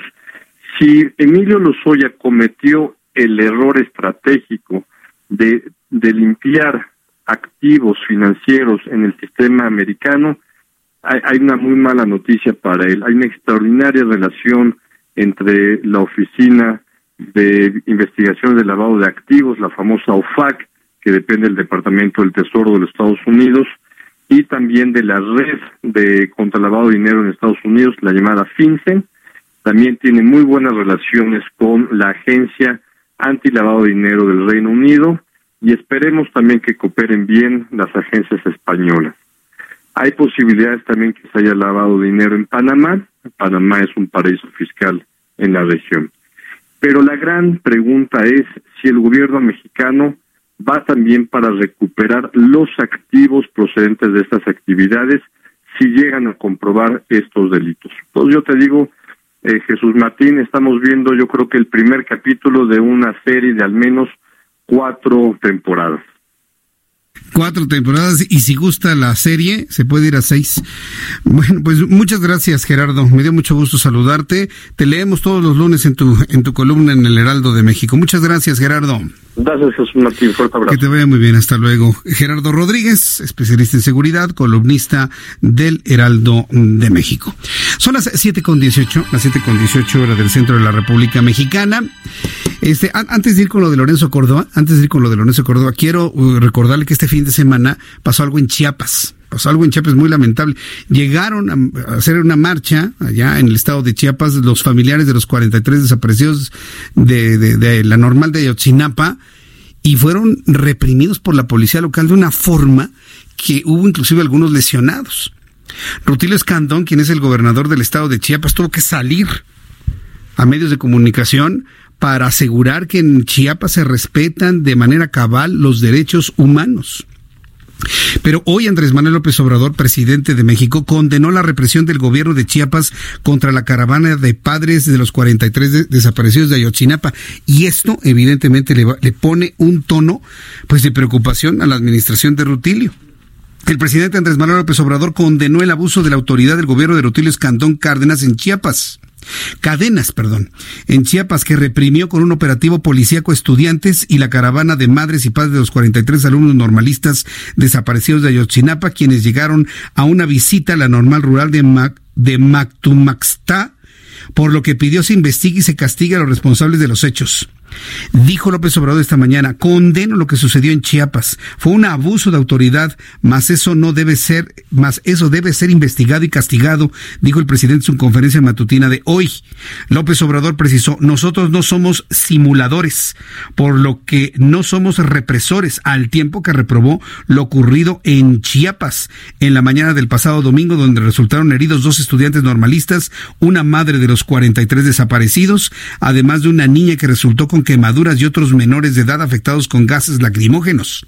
La agresión cometida por más de un centenar de agentes de seguridad pública contra estudiantes y los familiares de los normalistas un día antes de que iniciaran desde el sur de México con la caravana de lucha que recorrerá varios estados de la República Mexicana, ha desatado una serie de críticas y peticiones de que se esclarezcan los hechos y que se castiga a los culpables, como la de la Secretaría de Gobernación que de inmediato a través de sus redes sociales solicitó una exhaustiva investigación. Olga Sánchez Cordero, secretaria de Gobernación, manifestó su respaldo a los padres de los 43 normalistas desaparecidos y exigió al gobierno de Chiapas tome todas las medidas necesarias para que se esclarezcan los hechos y se castigue a los culpables. Y Rutilio Escandón, ¿no? Pues imagínese, pero con la sangre helada, ¿no? Salir a medios de comunicación y decir, no, no, no, aquí respetamos los derechos humanos de todos, sí, pero el exceso policíaco ya se había cometido. Estaremos muy atentos de más reacciones allá en el estado de Chiapas y el estado de salud de las personas lesionadas por la manifestación de ayer domingo por la mañana.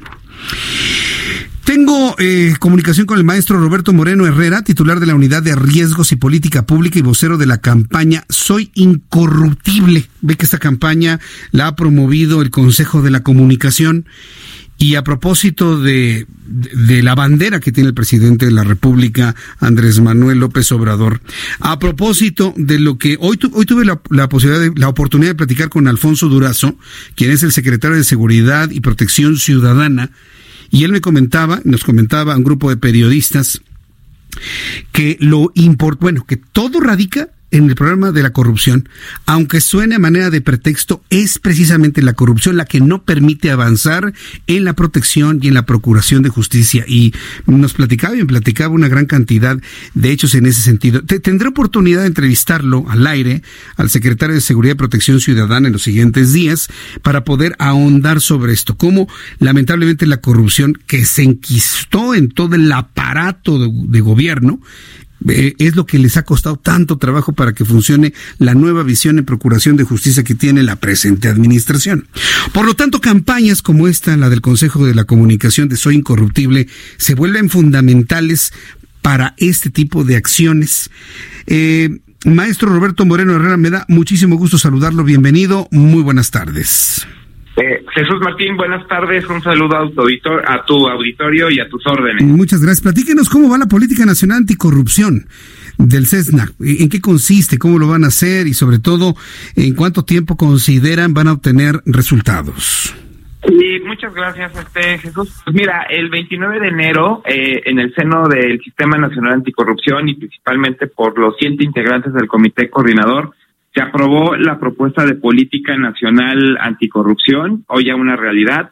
Eh, lo interesante de este documento, Martín, es que es aplicable a los tres niveles de gobierno. Vienen 40 acciones de política pública, eh, viene un diagnóstico, yo lo puedo decir realista, crudo. Eh, exactamente uno de los puntos es cómo podemos mejorar, ¿no? Eh, algunas cuestiones en procuración de, de la justicia, del poder judicial pero no solamente vienen ese tipo de acciones, también eh, vienen temas que son sensibles a los ciudadanos. Eh, por lo regular, este tipo de documentos eh, a veces caen en el punto que debe ser así, pero son muy técnicos y a veces no, no hay una conexión con el propio ciudadano.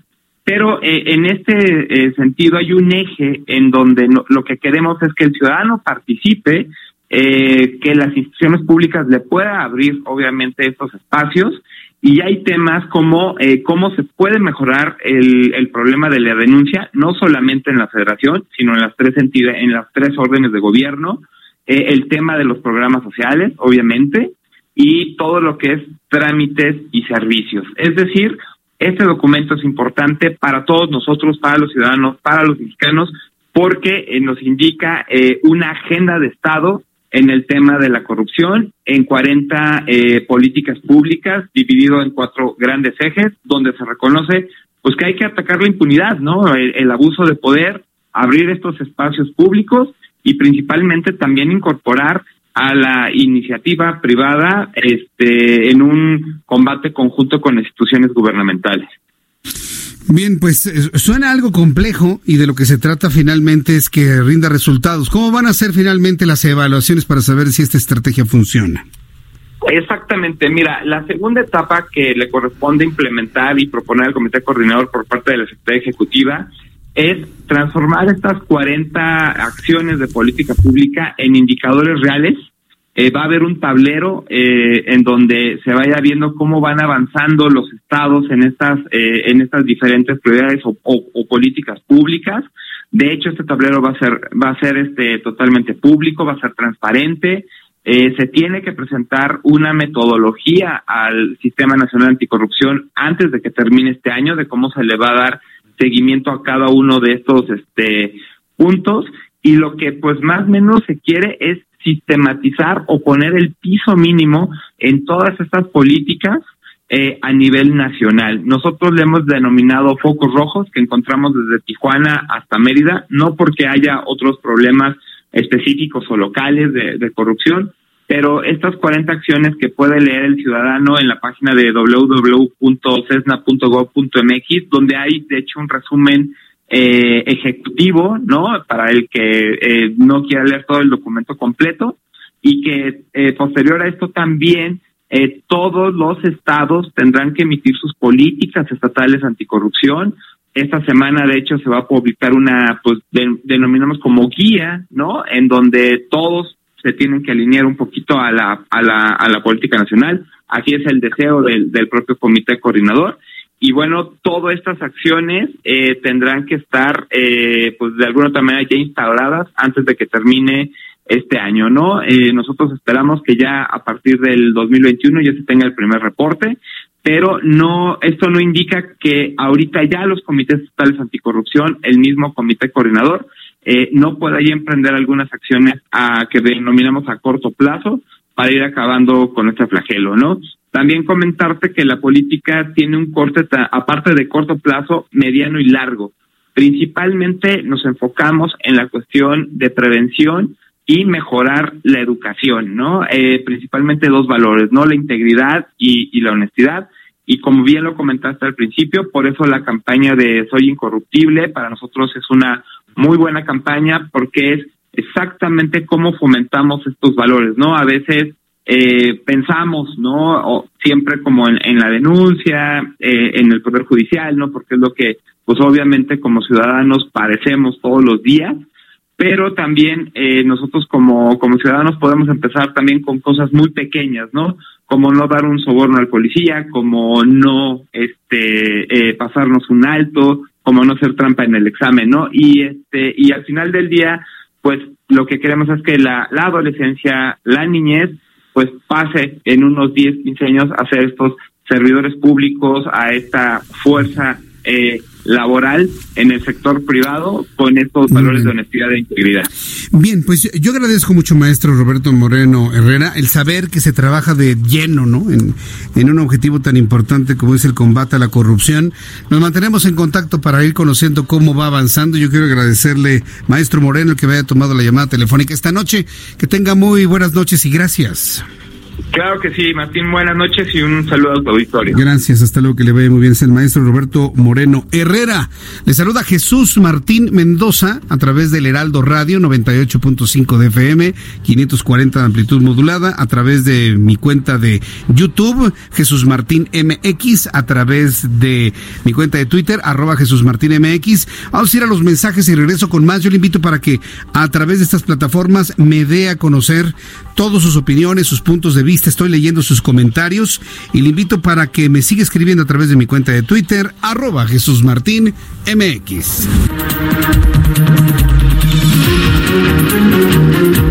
Escuchas a Jesús Martín Mendoza con las noticias de la tarde por Heraldo Radio, una estación de Heraldo Media Group. Escucha las noticias de la tarde con Jesús Martín Mendoza. Regresamos.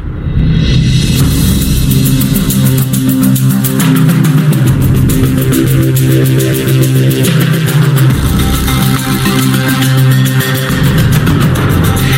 7 con 33, las 7 de la noche con 33 minutos hora del centro de la República Mexicana. Gracias por sus llamadas, muchas gracias por sus comentarios. Se nos cayó la transmisión de, ay, estos internets de veras de YouTube, pero eh, la, la estoy restableciendo en este momentito, así que tenga un poquito de paciencia. Gracias Sam Ramírez por su por sus comentarios. Agradezco mucho a quienes están en este momento muy atentos de lo que hacemos en nuestro programa de noticias. Eh, OMG, muchísimas gracias y todas las personas que han empezado a seguirme en este momento para Sveltic Medic. También gracias por ya seguirme a esta hora de la tarde. Alex, Rafael Hernández, Miguel Ángel Salgado, Oli Genis. Como todo, pura mentira y engaño. Bueno, pues es que Don Justo, muchísimas gracias. Sigue causando una gran polémica lo que tuiteó hace unos instantes este Martí Batres Guadarrama.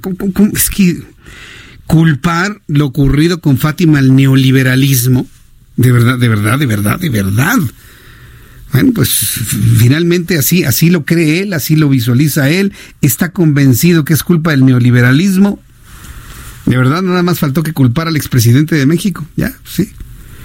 Entonces, eh, no deben perder de vista que ellos ya son legislación y gobierno vigente. Hay una declaración por ahí del presidente de la República, ya siendo presidente, hablando de que el presidente lo sabía todo en materia de corrupción y demás. A ver, a ver, López Obrador, usted ya es el presidente. Pero estaba, estaba su mente en una, en un discurso de campaña, atacando el gobierno de Felipe Calderón. Al de Peña Nieto ni le dice nada, ¿eh? nada, nada, nada. Entonces, sí, como que a veces falta es, esa ubicación total y completa de que el señor ya es el presidente de México. Bueno, vamos al tema de Lorenzo Córdoba. Lorenzo Córdoba, que es el consejero presidente del INE, está enojadísimo. Considera que el instituto, el instituto o él, él considera que el Instituto Nacional Electoral está en un clima adverso y hostil como hace muchos años no sucedía.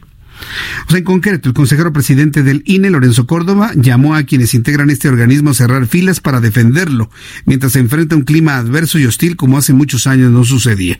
El funcionario recordó que el Instituto Nacional Electoral no es de un partido político o de una sola persona, además de que se comprometió a sacar adelante las próximas elecciones con calidad técnica y garantías para el voto libre, es lo que comentó el propio Lorenzo Córdoba. Vamos a escuchar lo que dijo Lorenzo Córdoba. El nombramiento de Sergio desde ese punto de vista es una manera también de ir definiendo la alineación institucional con la que vamos a hacer frente a estos dos grandes desafíos. La elección del 2018, la elección más grande de nuestra historia, pero también la defensa de esta institución, que no es de nosotros, que no es un patrimonio propio, como algunos este, pseudointelectuales orgánicos andan queriendo vender a partir de las decisiones que estamos tomando. Nosotros tenemos una responsabilidad histórica. Tenemos que cuidar la institución. Somos los responsables de cuidar la institución que las y los mexicanos nos dimos para poder transitar a la democracia. El INE no es de nosotros, el INE no es de una persona, el INE es de toda la sociedad mexicana, pero tampoco el INE es de un partido o de una fuerza política. Por eso nosotros tenemos que cuidar eso, que nos permite, con todos los problemas que tenemos y con todos los faltantes que tenemos, decir por lo menos que somos democráticos, porque las elecciones no son un problema. Y ese es mi compromiso con ustedes en el tramo que viene. Les quiero pedir nada más una cosa a cambio. Lo único que les quiero pedir es que cerremos filas. Son las palabras de Lorenzo Córdoba que ya no ve lo duro sino lo tupido. Ya no ve lo duro sino lo tupido. Debo reconocer que no ha sido nada, nada fácil para Lorenzo Córdoba ser consejero presidente del INE. No ha sido nada fácil, pero no por el ambiente externo necesariamente o únicamente. Él también ha cometido errores y sabe que ha cometido errores. Desde aquella llamada telefónica donde pues, se, se le escuchó en cierto tono hablando de ciertos grupos sociales. Dice que no es el patrimonio personal, que no es de nadie el INE, pero hubo un momento en que sí lo vio así. Cuando quiso construir dos torres para el INE, ahí en Viaducto Tlalpan y Periférico. Se le fue toda la opinión pública encima. Y gracias a la presión mediática, gracias a la presión mediática, esa idea no se concretó. Esa idea no se llevó a cabo. Afortunadamente. Iba a ser un total y absoluto despropósito. Gastar dinero que debería dedicarse para los procesos electorales en construir dos torres para albergar a quienes. A hombres y mujeres que se dedican a hacer monitoreo de medios de comunicación en lugar de hacer monitoreo de, de, spots publicitarios de partidos políticos. Yo no creo que esa es una labor del INE, del Instituto Nacional Electoral, de ninguna manera. Y no se han podido sacudir esa, entre comillas, esa tarea, esa labor. Entonces sí, el INE es de todos, pero es un INE obeso, con actividades que nada tienen que ver con los procesos electorales. Nada. Entonces sí, yo creo que sí hay que cerrar filas en torno a la institución. Estoy de acuerdo con Lorenzo Córdoba, que está enojado, porque quienes han opinado sobre el Instituto Nacional Electoral, como no le gusta, los llamó pseudointelectuales orgánicos. quién es un pseudointelectual orgánico? Alguien que me diga, Lisette, ¿tú ubicas a un pseudointelectual orgánico de los que se refiere Lorenzo Córdoba? No sé, no me atrevería a decir nombres, ¿eh? No me atrevería a decir nombres pseudo intelectual orgánico. A ver, alguien que me comparta a través de YouTube, en, nuestra cuenta de, de, YouTube, Jesús Martín MX, o en Twitter. ¿A quién se refería Lorenzo Córdoba con el término pseudo intelectual orgánico? Ahora, a, a la Tolini, Gibran, ay Gibran, sí. le sacaron unos tweets a Gibran, no, no, buenísimos, no sé si usted lo vio, ¿los viste? Pero que tenían como 10 años, 11 años, cuando Gibran pues eh, eh, era cuando Gibran era qué pues era un chamaco ahí que estaba en, eh, explotándole ahí las hormonas sexuales. Y escribía cada cosa que dice de verdad eres tú Gibran bueno no no le voy a hacer publicidad al jovencito. No no pues para qué no se lo merece sinceramente yo creo que ya todos sabemos que bueno pues que finge no que es, un farsante no desde mi punto de vista personal puede usted o no puede estar usted de acuerdo. Pero desde mi punto de vista, pues sí, es muy inteligente, el chavo lee bastante y demás, pero finge ser acá de la, de la intelectualidad, ¿no? A lo mejor ese es uno, ¿no? Pseudointelectuales orgánicos. Me encantó la frase de Lorenzo Córdoba. Hace mucho que no le, no le reconocía algo a Lorenzo Córdoba. Y ahora sí le reconozco su, su calificativo para los pseudointelectuales orgánicos. No, hombre, está precioso. Bueno, vamos a otras cosas. El presidente Andrés Manuel López Obrador asistió esta tarde en calidad de invitado al décimo Congreso Nacional Ordinario de la Confederación Autónoma de Trabajadores y Empleados de México, sindicato que es encabezado por el expriista Pedro Aces Barba, que por cierto tiene su programa de radio hoy a las nueve de la noche. ¿Cómo se llama su programa de radio? Hablando fuerte. Pues si no se lo vaya a perder, porque hoy va a tener mucha información. No, pues imagínense, en este momento CATEM, le voy a decir una cosa, CATEM está muy por arriba de lo que fue la CTM. ¿eh? El presidente con ellos. Le extendió la mano el presidente. Lo que otrora eran encuentros de los presidentes con la Confederación de Trabajadores de México, Hoy fue con la Confederación Autónoma de Trabajadores y Empleados de México, CATEM. Durante su intervención, el titular del Ejecutivo se comprometió a apoyar el sindicalismo y afirmó que su gobierno revisará el actual esquema de pensiones ya que puede comenzar a generar problemas financieros a los trabajadores del país. Esto fue lo que dijo el presidente de la República en el marco del décimo Congreso de CATEM. Vamos a escucharlo. Celebro el que los empresarios estén tomando conciencia y actuando con mucha responsabilidad social, que los empresarios de México tengan esa dimensión social. Mi amigo Pedro Aces habló del aumento del salario y se refirió al aumento que otorgó el presidente y lo estimo y lo respeto, pero difiero de él, porque el aumento del salario no lo otorgó el presidente. Fue un acuerdo que logramos y la iniciativa, aunque parezca increíble, fue de los empresarios de México. Bien, esto fue lo que dijo Andrés Manuel López Obrador. Pedro Aces, López Obrador le llamó a Pedro Aces, que es el líder de CATEM, lo llamó amigo. Pedro Aces, quien es el líder de esta Confederación Autónoma de Trabajadores y Empleados de México, dijo ante el presidente de la República lo siguiente. Un trabajador mejor capacitado es un trabajador mejor remunerado.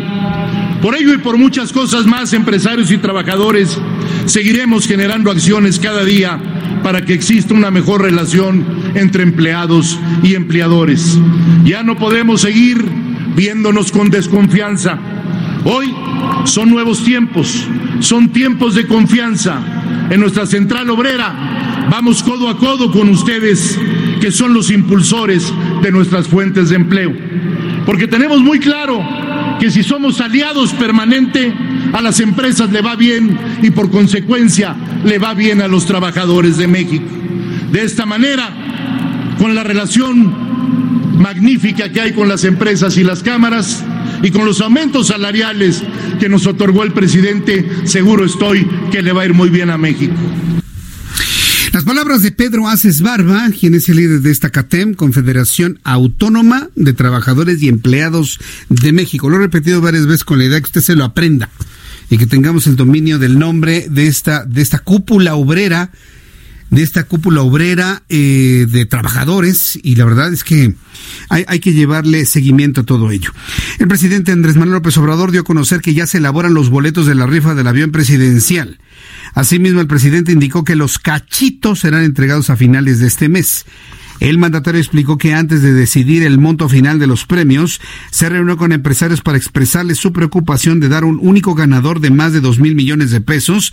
Esto por la dificultad que significa manejar tal cantidad de dinero. Vamos a eh, por lo anterior se decidió repartir 100 premios de 20 millones cada uno. Bueno, pues ¿quién le hace el feo a 20 millones de pesos? Tú le das el feo a... ¿Quieres 2 mil millones o 20? Hasta uno, ¿verdad? Ah, con uno. Con uno. Sí, sí, sí. Estoy totalmente de acuerdo. En otros asuntos, la Secretaría de Comunicaciones y Transportes informó que el Aeropuerto Internacional Benito Juárez de la Ciudad de México es por su actividad la mejor terminal aérea de América Latina, el número 5 del continente, y se ubica en las primeras 15 terminales aéreas del mundo. Esto de acuerdo con el ranking anual de Megahubs, elaborado por la consultora de inteligencia del mercado del sector aéreo OAG. Por su parte, la Secretaría de Comunicaciones y Transportes destacó que la terminal aérea de la capital mexicana cuenta con la proporción más alta de posibles conexiones entre sus vuelos de llegada y salida en función del número de distintos de destinos dentro de un espacio horario de tan solo seis horas. Otro asunto importante, el Banco de México revisará a la baja su pronóstico de crecimiento, además de que realizará una alza moderada en cuanto a sus expectativas inflacionarias derivado del estancamiento económico si a esto se le agrega el coronavirus. Aún se puede complicar más el panorama, es lo que de alguna manera creen y están conscientes de, ello. Eh, Alejandro Díaz de León, gobernador del Instituto Central, señaló que a pesar de que se redujeron las tensiones comerciales entre Estados Unidos y China, el brote de coronavirus aparece como un factor de riesgo para el balance de la economía mexicana. En el más reciente informe trimestral del Banco de México, presentado en noviembre pasado, se tenía una proyección de crecimiento económico en un rango de 0.8 y 1.8%. Pero hay que decirlo con toda claridad. Actualmente quienes están manejando y pronosticando y proyectando lo que sería el crecimiento económico no le dan a México la posibilidad de crecer más allá del 1% en este año 2020. No más del 1%. López Obrador cuando era candidato y estaba en la banca, cuando veía que los crecimientos en México eran de 0.8, bueno, no, no bajaba, no dejaba eh, títere con cabeza de que pues, no sabían hacer nada, que era un crecimiento nulo. Pero ahora que no hay crecimiento y que el crecimiento es casi negativo, casi negativo, dice que vamos muy bien porque tiene finalmente otros datos. En otros temas, la Secretaría de Comunicaciones y Transportes informó que el aeropuerto Benito Juárez entonces nos, nos, quedamos con esa idea de que es uno de los mejores del mundo. Las afectaciones económicas por la eventual derogación de los fines de semana largos en lo que resta del año significará pérdidas. A ver, yo, yo sinceramente no creo esta cifra, ¿eh?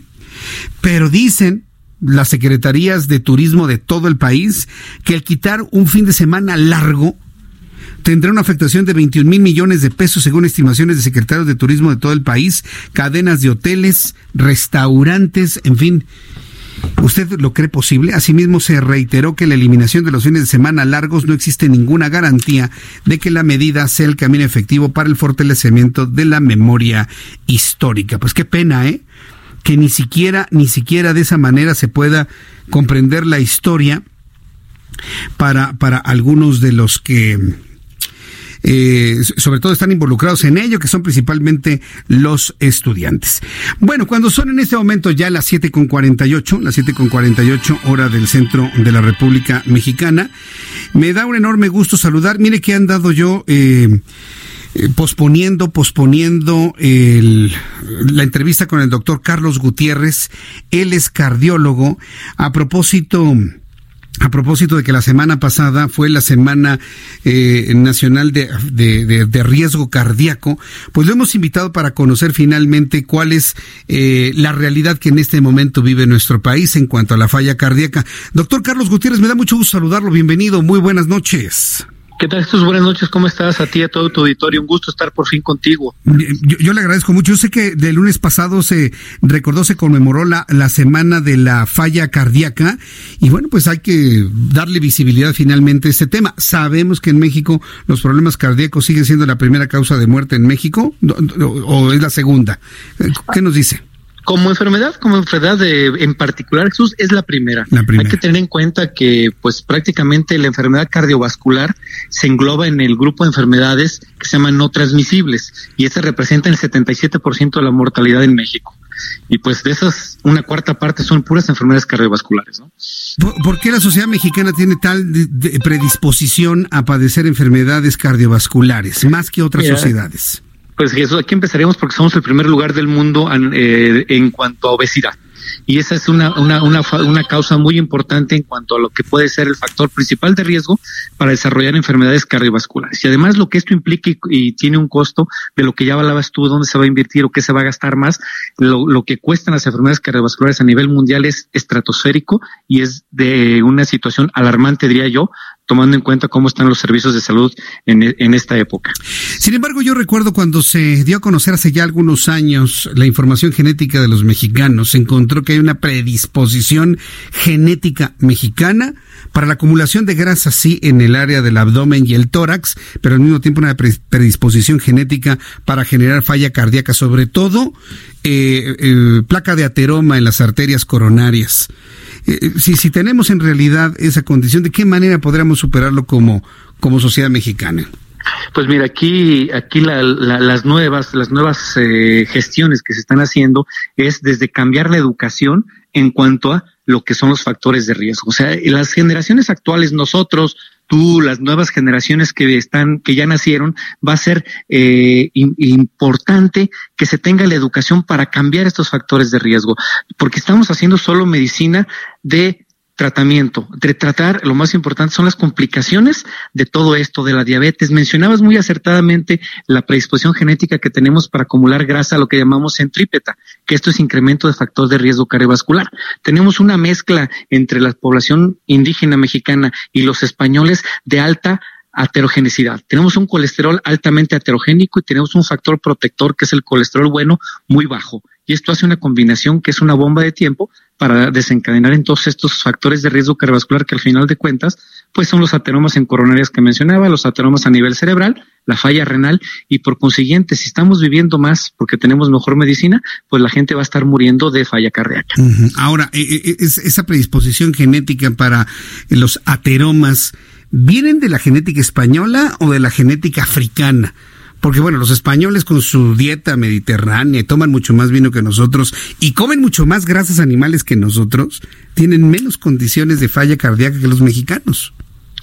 Tienen menos condiciones en porcentaje porque se mezcló dos genes de muy alta, muy alta, vamos a decir, penetrancia. La, genética protectora muy reducida que teníamos aquí o que tenemos los oriundos a nivel mexicano, que es el factor protector, que es el HDL, y la genética altamente heterogénica que tienen los, los, los españoles con el LDL alto. Pero aquí se mezcla algo bien importante, Jesús, el grado de diabetes que tenemos en México. Y como complicaciones, somos el país que más amputa extremidades por complicaciones tardías de la diabetes. Bien, pues es, es, todo un tema porque el problema cardíaco se asocia al problema de la diabetes y entonces una persona con obesidad se mete en un problema de salud difícil de superar en el tiempo. ¿O cómo lo ven ustedes los cardiólogos? Por supuesto, muy difícil de superar el tiempo y sabes algo que es bien importante, muy costoso. Si nosotros vemos ahorita las instituciones de salud, uno del budget o del, de la cantidad de presupuesto que tienen que asignar para las enfermedades, quien más se está gastando son las enfermedades cardiovasculares, porque todos los dispositivos de asistencia ventricular para falla cardíaca, todos los dispositivos para hacer una angioplastía y salvar a un paciente de un infarto, o hacer una angioplastía y salvar a un paciente de una amputación, son altamente costosos y el porcentaje de presupuesto que se está destinando cada vez a esto es más recortado. Entonces, ¿qué vamos a tener? Pues vamos a tener más complicaciones al final de cuentas y no a largo plazo, no estoy hablando de 50, 60 años, a muy corto plazo, 10 a 15 años, esto se va a incrementar. Bien, pues eh, a cuidarnos, ¿no? ¿Cuál es la mejor forma de, de evitar la falla cardíaca, sobre todo cuando familiarmente se tiene una predisposición genética? En este caso es la prevención. Hay que tener en cuenta que si tenemos factores de riesgo modificables, como lo es la, el fumar, como lo puede ser la, la, hipertensión no controlada, la diabetes no controlada, hay que modificarlos. No podemos elegir cero no diabéticos, cero no hipertensos, pero sí podemos elegir cuidarnos. ¿Y qué es cuidarnos? Comer como debemos de comer, movernos como nos tenemos que mover, hay que moverse para tratar de que, que, esto sea menos deleterio y por supuesto lo modificable como es tabaco, como es el sedentarismo, hay, hay que ajustarlo. La genética no podemos hacer nada con ella, pero sí podemos hacer que cuando estas enfermedades nos estén llegando sean menos deleterias o lo menos deleterias posibles. Bien, doctor, pues eh, yo quiero agradecerle, doctor Carlos Gutiérrez, el que me haya tomado la llamada telefónica el día de hoy, ser conscientes de todo ello. Compártanos alguna página de internet, algún, eh, algún sitio donde el público pueda tener más información sobre esto. Pues mira, les voy a pasar a la página de internet de nuestro. Nosotros tenemos un evento, eh, una situación académica que hacemos cada año para concientizar esta parte, ah, una reunión de diferentes profesionales que se llama CADESI y tratamos de integrar con todo este tipo de información que se tiene actualmente, tratar de hacer una actualización que es anual para poder determinar y que los médicos, los cardiólogos, los médicos de primer contacto, los médicos internistas estén lo más actualizados posible. Y esto lo pueden encontrar en www.cadesi.org MX. Muy bien, doctor, pues vamos a entrar a la página y yo le agradezco mucho su disposición, su tiempo para platicar con el público del Heraldo Radio. Muchas gracias por su tiempo, doctor. Muchas gracias a ti y saludos a ti y a todo tu auditorio. Muchas buenas gracias, buenas noches. Bueno, pues a cuidarnos, ya que cuidar el corazón en todos los sentidos, ¿eh?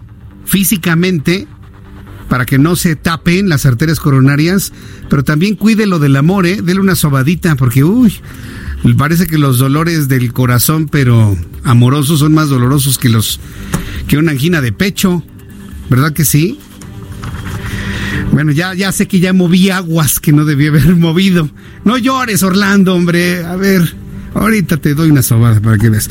www.cadesi.org.mx, Cadesi con C, ¿eh? www.cadesi.org.mx. Ya nos vamos. Increíble, se nos fue nuestro programa de noticias. Rapidísimo, dos horas de información. Le invito para que continúen estas frecuencias. A continuación, Brenda Peña y Manuel Zamacona con todas las noticias metropolitanas. Yo lo espero mañana, dos de la tarde, Heraldo Televisión, seis de la tarde, Heraldo Radio. Soy Jesús Martín Mendoza por su atención. Gracias y que tenga usted muy buenas noches.